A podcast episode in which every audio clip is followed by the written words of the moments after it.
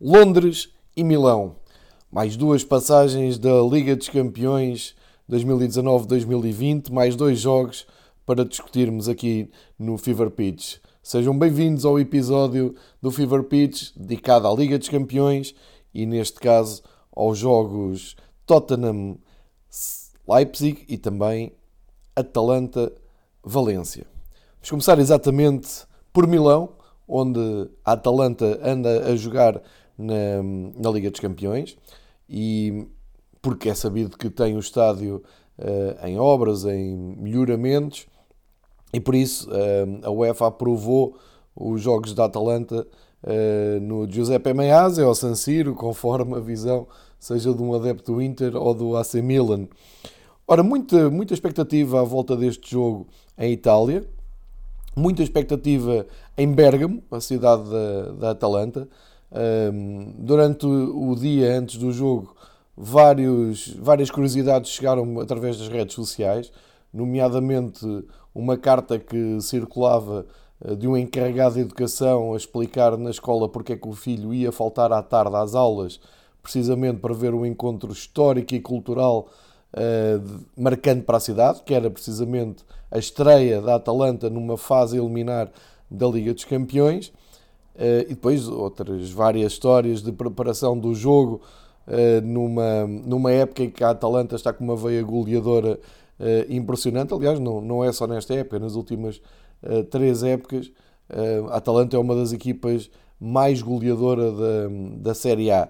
E neste momento é um, acho que é justo colocar aqui um rótulo na, na equipa de Bergamo de equipa mais sexy da Liga dos Campeões acabando até por trazer algum glamour à Série A, que desde que recrutou o Cristiano Ronaldo para a Juventus, ganhou uma nova vida, ganhou uma nova atenção. E este ano com a competitividade na luta pelo primeiro lugar, com o Inter e a Lazio a chegarem-se aos lugares da frente e a perturbarem a Juventus, que costuma fazer autênticos passeios pela Série A, acho que estão reunidas as condições para voltarmos a olhar para o campeonato italiano de uma forma mais apaixonada e mais interessada. Neste caso, a Atalanta tem feito realmente muito pela, pelas atenções do futebol italiano e, numa nota mais pessoal, eh, quero, quero vos convidar para fazer uma viagem até 1988, época 1987-88, em Portugal, eh, em março, portanto, numa fase já adiantada da, das provas europeias, na altura um, jogava-se até dezembro e depois voltavam as provas europeias em força em março. Não havia uh, jogos nesta, nesta altura de fevereiro. Um, o representante português na extinta Taça das Taças, que era uma competição que reunia os vencedores de taças de todos os países da UEFA, o representante de Portugal nesse ano foi o Sporting, uh, por força de ter disputado a final com o campeão Ehm, campeão de 1987 foi o Benfica. O Benfica seguiu para a Taça dos Campeões Europeus, onde de resto, eh, na, nessa época de 87-88, fez percurso até à final. E o Sporting, como finalista vencido, representou Portugal então na Taça das Taças. O Sporting faz uma, um percurso interessante e consegue atingir uh, a eliminatória de março. A eliminatória é essa, uh, que já era os quartos de final da, da Taça das Taças, portanto, abrindo ali uma janela interessante para um percurso europeu. Porquê é que eu vou buscar este hum, jogo de 1988, março de 1988? Precisamente porque foi a primeira vez que uh, se olhou, pelo menos a minha geração, uh, com um olhar mesmo atento para a Atalanta de Bergamo. Os benfiquistas já tinham uma certa ligação uh, à, à equipa azul e preta, porque o, Glenn Stromberg, que brilhou no Benfica, quando foi jogar para a Série A, e na altura era o ponto alto de um jogador de futebol, conseguir uma, uma transferência para o Calcio, na altura o Stromberg escolheu a Atalanta e acabou por se tornar uma lenda da, da equipa de, de Bergamo. E por isso, quando o sorteio colocou frente a frente Sporting e Atalanta, eh, os olhares curiosos eh, dos portugueses eh, viraram-se para para o futebol do, dos italianos e também uh, com essa curiosidade de voltarmos ou a possibilidade de voltar a ter o Stromberg a jogar em relevados portugueses. É esta a ligação uh, que fazemos na, na altura, portanto na, na, década de 80, a esta equipa italiana, que chega também aos quartos de final da Taça das Taças e tem marcado o primeiro jogo, o primeiro encontro, é em Bérgamo. E, o, e a Atalanta faz logo um jogo muito convincente, ganha por 2-0 perante 25 mil espectadores.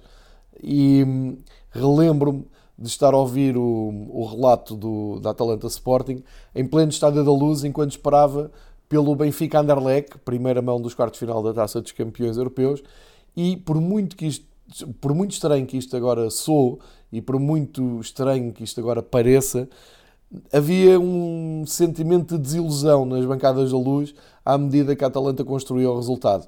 Hum, eu recordo, para, para quem não se lembra, este Sporting era treinado nesta altura pelo António Moraes, já falecido, Uh, e a Atalanta não tinha assim nenhum jogador de cartaz. O treinador era o Mondonico, também já falecido.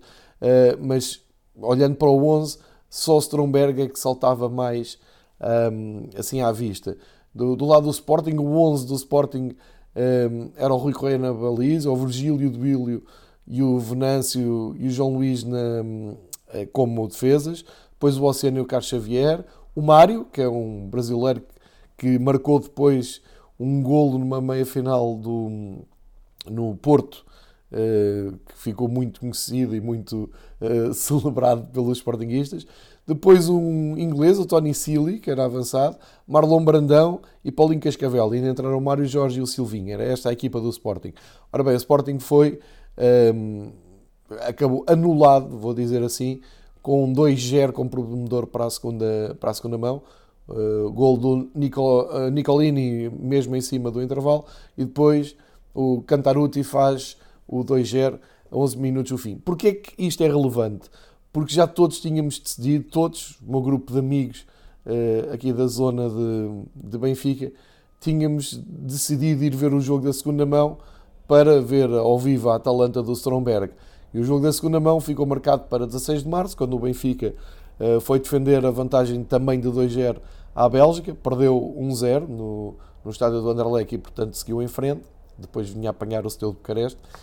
O, o Sporting, então, recebeu a Atalanta na noite de 16 de março e estive presente em Alvalade para ver essa, essa segunda mão. Consta que estiveram 55 mil pessoas a acreditar que Sporting poderia dar a volta à eliminatória. Uh, e ainda chegou a aproximar-se, porque aos 66 minutos o holandês Peter Altman faz o 1-0, deixando o Sporting a um gol de igualdade eliminatória. Só que, a uh, 8 minutos do fim, outra vez o Aldo Cantaruti, que já tinha marcado na primeira, na primeira mão, fez 1 a 1 e acabou com a eliminatória. E a maior desilusão de todas, que uh, foi a base de todo esta, este interesse neste jogo, foi que o Stromberg não jogou, não veio com, com a Atalanta. Um, não, não, quer dizer, não veio, não me recordo se ele estava no banco, mas lembro perfeitamente, não jogou, não entrou e não conseguimos ver o, o Stromberg. E naquela altura, a queda do Sporting na, na Taça das Taças não era motivo de hum, grande regozijo, antes pelo contrário, porque era menos uma possibilidade que tínhamos de ver jogos europeus ao vivo na nossa cidade. E estes jogos ficavam todos marcados para o mesmo dia, era sempre numa quarta-feira, tudo ao mesmo tempo praticamente, ou quando não era ao mesmo tempo era com um espaço de poucas horas, com quase nenhum jogo a dar na televisão, quando dava um jogo na televisão eh, era uma festa, e portanto a, a sensação que nós tínhamos era eh, aquela sensação prática de que vamos ficar sem futebol ou com menos futebol na, na, nossa cidade. Daí que eu disse há pouco, pode parecer estranho aos dias 2, em que basta ligar a televisão ou o computador e facilmente ver um, qualquer jogo que nos apeteça. Nos anos 80 não era bem assim e cada vez que caía uma equipa, uh, pelo menos aqui da Grande Lisboa, era, um, era uma desilusão, porque era menos uma hipótese de um, voltarmos a ver futebol ao vivo europeu. Ora, de 88 para 2020, a Atalanta, a grande Atalanta, está a brilhar na Liga dos Campeões. Recebeu o Valência.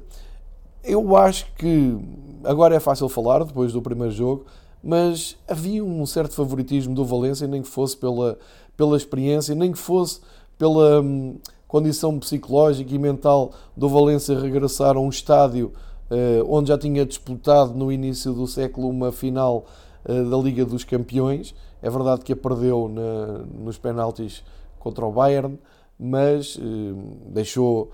É sempre um marco na vida de um clube ter jogado, disputado uma final da Taça dos Campeões.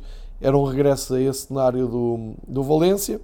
A verdade é que o Valência, fala-se muito das lesões do, do Mourinho e do, do Tottenham, e já lá vamos, mas o Valência também apresentava um quadro de lesões eh, impressionante. Cerca de oito jogadores estavam impossibilitados de viajar para Itália, eh, mas nunca se pensou que o Valência fosse passado a ferro desta maneira eh, na, em Itália. E é verdade que o Alberto Celades, o treinador do, do Valência, no fim veio, veio pôr um pouco de gelo, dizendo que o resultado é algo exagerado, porque o Valência teve oportunidades. E realmente, hum, não querendo tirar nenhum brilho nem nenhum mérito à mágica Atalanta, hum, a verdade é que quando estava um zero, o Valência só realmente por eh, muita ineficácia é que não conseguiu fazer o, o seu gol. Nomeadamente, o Maxi Gomes teve um, uma noite desastrada, o próprio Gonçalo Guedes poderia ter feito melhor. Um, e não marcando, isso a Atalanta com os seus jogadores à solta foi um regalo para os olhos. Isso eu me queixava que no, na primeira noite um, desta ronda da, da, Liga dos Campeões os jogos ficaram um pouco aquém do que era esperado. Então, nesta Atalanta-Valência, tivemos um pouco de tudo, de espetáculo e, acima de tudo, ver uma equipa uh, que se estreava na, nesta fase eliminar, uma equipa nada habitual de vermos nestas andanças, a fazer um futebol ofensivo maravilhoso. Vale a pena olhar para hum, o 11 que Gian Piero Gasperini eh, lançou nesta, hum, nesta primeira mão dos oitavos de final. Golini o guarda-redes, nenhuma, nenhuma surpresa aqui. Depois, uma linha de três defesas com o Rafael Tolói, o Caldara e o Palomino a fazerem aquele corredor central. Nas aulas, e aqui grande chave do sucesso do Gasperini, no lado direito o Atbauer e do lado esquerdo o Gozans, que são jogadores eh, que realmente fazem eh, as aulas, defendem, defendem, atacam, são autênticos cavalos que podem correr o jogo todo e a verdade é que aguentam os 90 minutos. Depois, para compor um meio campo de Rune e Freuler, Pasalic mais à frente e um, mais, com mais liberdade Ilicic e o Alejandro Gomes, que, ele, que é, parece uma pulga, capitão de equipa, jogador mítico, e para quem está a conhecer agora a Atalanta, vale a pena procurarem na, em qualquer, nas redes sociais, mas vão ao Google, procurem a entrevista do Papo Gomes, que hum, deu ao El País, que saiu precisamente no dia do jogo, procurem, que está por extenso para ser lida, muitíssimo interessante, em que o Gomes fala um pouco de tudo, da sua alegria em jogar, eh, de coisas curiosíssimas como eh, ter como referência o posicionamento dos árbitros para explorar melhor os espaços dentro do jogo. Enfim, um tratado, uma entrevista eh, muito, muito interessante que coloco aqui também à vossa, ao vosso critério para, se quiserem explorar um pouco mais de, do craque que está ao serviço da Atalanta. Ora, muitos destes nomes já são conhecidos a quem segue o campeonato italiano, quem costuma ver os resumos uh, da Atalanta, mas se calhar vale a pena olhar e perceber a origem, uh, como é que a Atalanta chega a alguns nomes nada, nada uh, previsíveis, como é que o scout da Atalanta trabalha. Vamos ver, por exemplo, o caso do Gozens, que vem do Heracles, da Holanda. O Atbauer vem do Groningen, também da Holanda.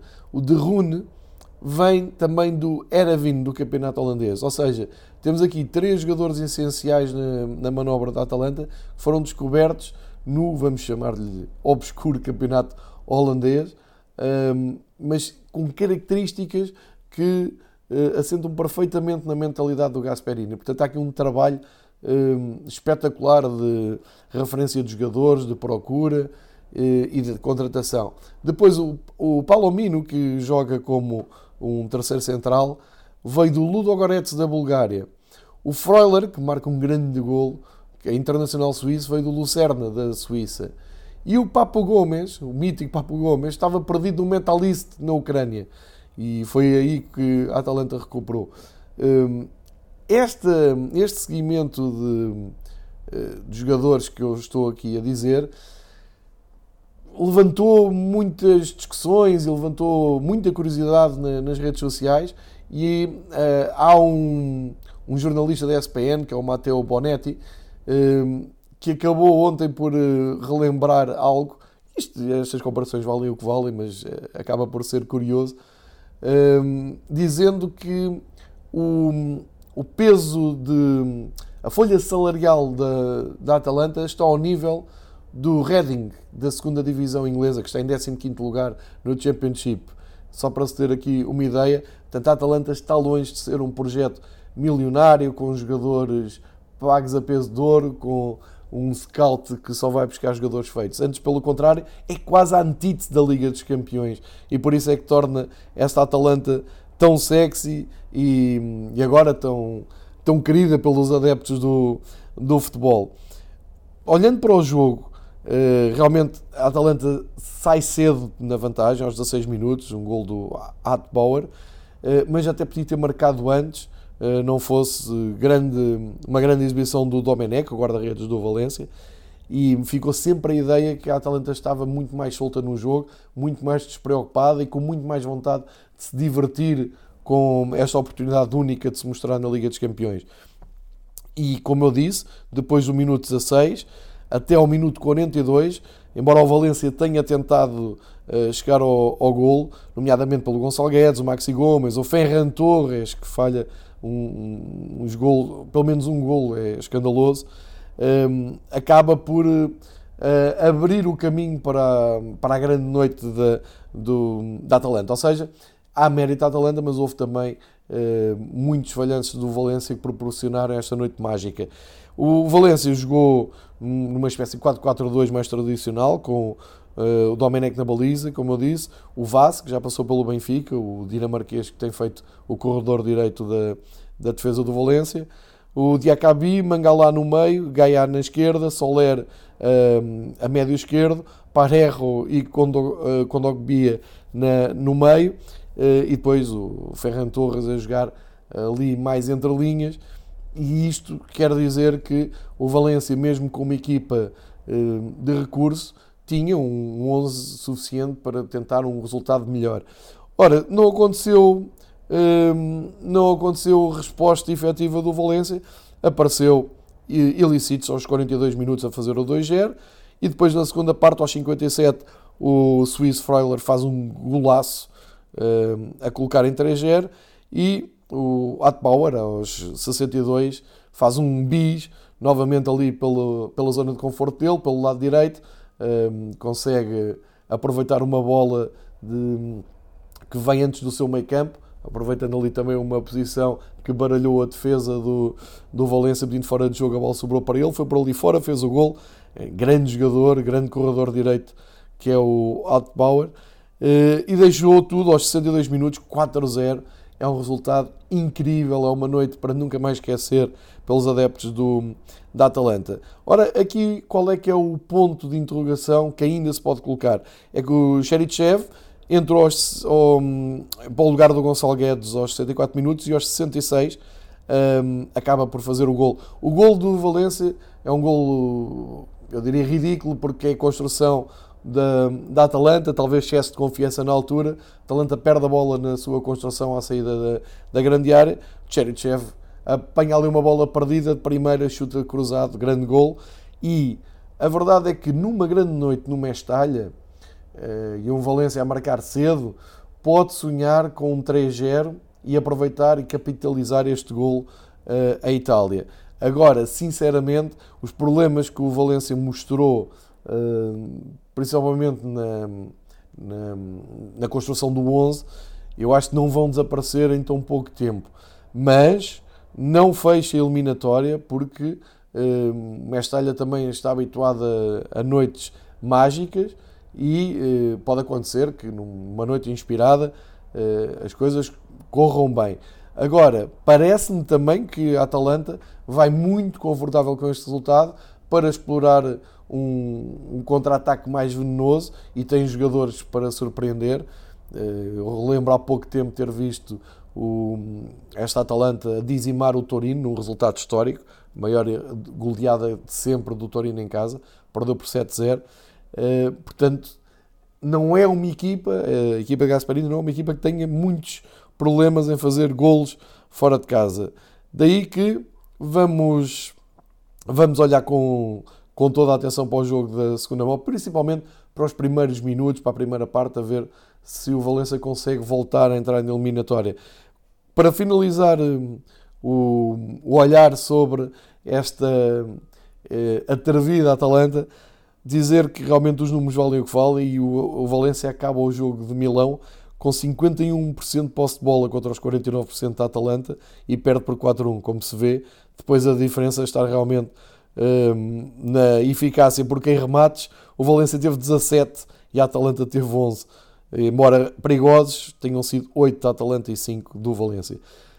Portanto, eu não acho que a eliminatória esteja fechada de todo, mas é preciso um, muita eficácia do Valência na, na segunda mão e vamos ver como é que saem dessa, ou pelo menos como é que conseguem surpreender a equipa de Gasperini. Mudando uh, a bola, passando a bola para Londres, capital de Inglaterra. Uh, grande, grande noite em perspectiva no regresso do Tottenham à fase eliminar da, da Liga dos Campeões e um, também muita expectativa para ver o que é que o Leipzig que tinha feito uma boa primeira fase, uma boa fase de grupos e que está a fazer um campeonato alemão bom ao nível do, dos melhores, a lutar pelo primeiro lugar e que já tinha eu aqui dito no podcast de, da Liga dos Campeões ainda no ano passado que é uma das boas equipas de futebol europeu, embora não tenha uh, história nenhuma, não tenha tradição nenhuma no futebol europeu, mas há uma coisa que é preciso dar, dar esse mérito, é que está ali um, um projeto bem conseguido, pode-se gostar ou pode-se não se gostar, pode simpatizar mais ou menos, mas a verdade é que o Leipzig está aí para, para se manter e apresenta um 11 muitíssimo competitivo, eh, com andamento de Liga dos Campeões, como se viu em Londres. Bom, mas começando pelo princípio, este Tottenham eh, Leipzig trazia também a curiosidade do regresso do José Mourinho às noites da Liga dos Campeões. Muita expectativa da parte dos uh, adeptos dos Spurs. É preciso não esquecer, o Tottenham foi finalista da Liga dos Campeões em maio, portanto tem todas uh, tem toda a legitimidade para sonhar em ir longe na, na prova. Agora, a verdade é que antes deste jogo aconteceram duas baixas uh, estrondosas no, no plantel do Tottenham, com as lesões do Kane e mais recentemente do Son, os dois avançados de referência Mourinho tinha, e eh, enfim, colocou o Mourinho naquela zona em que ele é muito forte e eu, eu não digo que ele goste de estar, porque ninguém pode gostar de, de estar ali numa zona mais de vitimização, uh, mas o Mourinho acabou por ter que inventar Uh, dois jogadores para, para a frente e a sua escolha foi armar um 4-4-2 em que na frente pôs o Dele Alli e o Lucas Moura.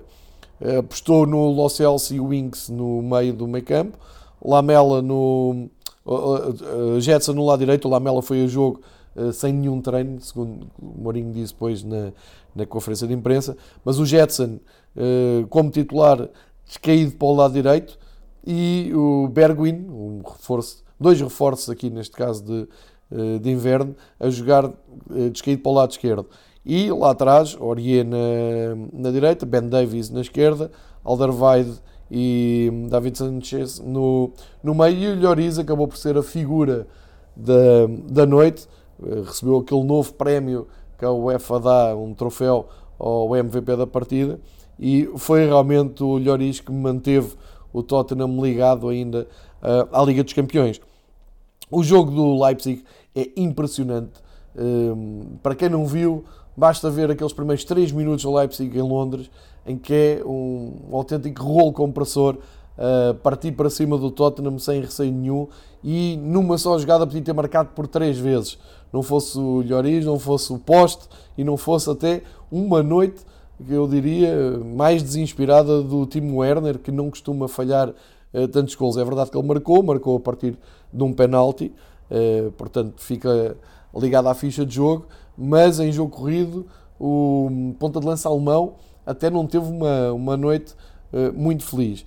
E a história do jogo é, é, muito esta: é realmente uma posse de bola e uma demonstração de força uh, da equipa de Nagelsmann. Nagelsmann é o, é o treinador mais novo de sempre a orientar uma equipa nesta fase da Liga dos Campeões, ou seja, na fase eliminar, 32 anos, e eh, mostrou o, a sua obra, o seu trabalho eh, ao mais alto nível, eh, rendendo muitos elogios da, da, da imprensa eh, britânica e merecidos, e construiu realmente uma, uma equipa de combate, uma equipa de posse de bola sem medo nenhum, mostrando que o Leipzig realmente pode não ter a tradição, nem a história do seu lado, nem, nem muita cultura, mas já uh, arrasta uma multidão atrás de si, uh, demorou a encontrar ali uma base de apoio em Leipzig, mas acho que nesta altura uh, a maior parte dos adeptos de futebol em Leipzig está com a equipa, está-se a divertir com este futebol do, do Nagelsmann. inclusive os adeptos do Leipzig fizeram questão de mostrar uma tarja a pedir um custo de bilhetes mais justo, eh, que acabou até por suscitar, eh, eu diria, uma reação de bem-humorada dos adeptos ingleses que consideram o projeto do, do Leipzig de plástico e, portanto, não, não respeitam Uh, não respeitam esta existência nem este amor dos adeptos do, do Leipzig mas é um, é um momento de, de intervenção interessante. Eu depois registrei que, passados uns minutos, o, o estádio do Tottenham uh, tinha quase toda a gente em pé a gritar Stand up if you hate Red Bull. Uh, foi, foi um momento de reação também interessante. Uh, mas a verdade é que o Leipzig joga muito a bola, tem uma equipa muito equilibrada. o Nagelsmann apostou numa numa linha de três com o Gulaxi na baliza, que é um grande guarda-redes, eh, apostou na tal linha de três de, na defesa com Alstenberg, Ampadu e o Klosterman. Depois, na, dar as aulas por completo ao Angelinho, que poderia ter marcado, e ao Mukiele, no, no lado direito.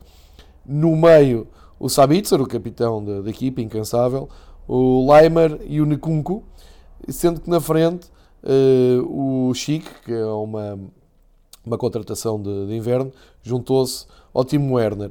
Uh, mas isto é como dizia o Mourinho, quando o Chico estava cansado entrou Yusuf Poulsen, o internacional dinamarquês, quando o Nkunku já estava cansado entrou o Aydara e uh, quando o Leimer estava cansado entrou o Forsberg.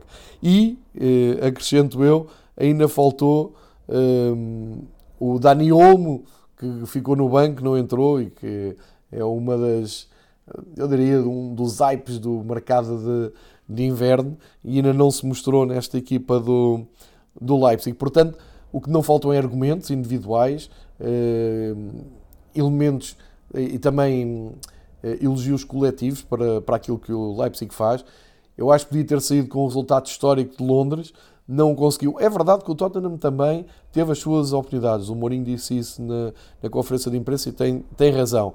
Eh, mas ficou, aquilo que fica do jogo, foi uma demonstração de força e de potência do Leipzig que é muito difícil imaginar eh, na Alemanha o Tottenham a conseguir dar a volta a este resultado. Aliás, o Mourinho é a terceira vez que perde numa, nesta fase da, da Liga dos Campeões, não é nesta fase, é no, num contexto eliminar de Liga dos Campeões e das, das outras duas vezes não conseguiu dar a volta ao, ao resultado. Portanto, perdendo em casa, é, é este o registro, não consegue dar a volta fora. E não estou a ver como é que vão conseguir eh, voltar à eliminatória em Leipzig. Ainda por cima ficaram ali algumas marcas, o Deli Ali saiu furioso e atirou costeiras, isso foi visto na transmissão de, televisiva. O Mourinho já, já se queixa que tem um jogo com, com o Chelsea num horário muito cedo, portanto não tem tempo de recuperação, ainda tem a Taça de Inglaterra, enfim, aqueles dramas que o Mourinho costuma, uh, costuma estar envolvido. Uh, mas eu não estou a ver muito por, um, pela falta de, de, opções que o, que o Tottenham tem uh, para a frente. Uh, realmente, com Dele Alli e Lucas Moura num 4-4-2, sendo eles avançados, não é. e então, com uma defesa bem estruturada como a do Leipzig, não é opção, nem, nem me parece que vá dar grande esperança para a segunda mão. Deste jogo fica uma curiosidade que foi levantada para aqueles mais atentos, é que na transmissão percebeu-se que no equipamento do Leipzig havia algumas nuances. O equipamento não era igual para todos os jogadores, nomeadamente no logo da, da Red Bull. Um, uns tinham uh, o logo em branco, o outro, os outros tinham uh, em cores amarelo e vermelho. E isso chamou aqui alguma atenção, um, porque poderia ter sido ali um, só uma distração de, do staff do Red Bull. E hoje já vieram explicar que o que acontece é que a caminho de Heathrow, do aeroporto de Londres, perdeu-se uma, uma caixa com equipamentos do, do Red Bull. E por isso uh, tiveram que improvisar com camisolas que não tinham o, o logo do patrocinador uniformizado. Portanto, fica essa curiosidade do, do, do Leipzig se ter apresentado com camisolas que se calhar ainda vão valer dinheiro depois naquele mercado paralelo de compra de camisolas usadas. Uh, mas fica, fica essa nota, portanto, alguns sobressaltos na viagem para Londres, mas fica uma grande vitória dos alemães e são favoritos uh, a seguir uh, em frente aos quartos de final. E reparem que na Liga dos Campeões, se o Leipzig e o Atalanta seguirem para os quartos de final, já temos aqui duas histórias muito boas para o livro deste ano da, da competição, porque são duas estreias na fase uh, a eliminar e são duas provas de, muito, de, de muita competência. E exatamente em polos opostos. O Leipzig, uh, em termos empresariais, em termos estratégicos, uh, com investimento, com um patrocinador forte, e a Atalanta, um, uma força viva de Bergamo, com um trabalho espetacular de pessoas dedicadas à cidade e ao clube, com investimentos mais baixos, mas com uma competência impressionante. O futebol também é isto, também se pode garantir o sucesso uh, de várias maneiras e é evidente que quase todos os adeptos do futebol simpatizam muito mais com a Atalanta do que com o Leipzig, mas é preciso compreender e tirar relações do sucesso de ambos os projetos, que são duas boas maneiras de mostrar que é possível chegar à Liga dos Campeões e fazer boa figura. Portanto, esta primeira semana da Liga dos Campeões fica completa com este jogo, com estes dois jogos e com estas duas belíssimas surpresas, nomeadamente a sexy Atalanta de Bergamo. Voltamos hum, com mais futebol europeu depois da Liga Europa.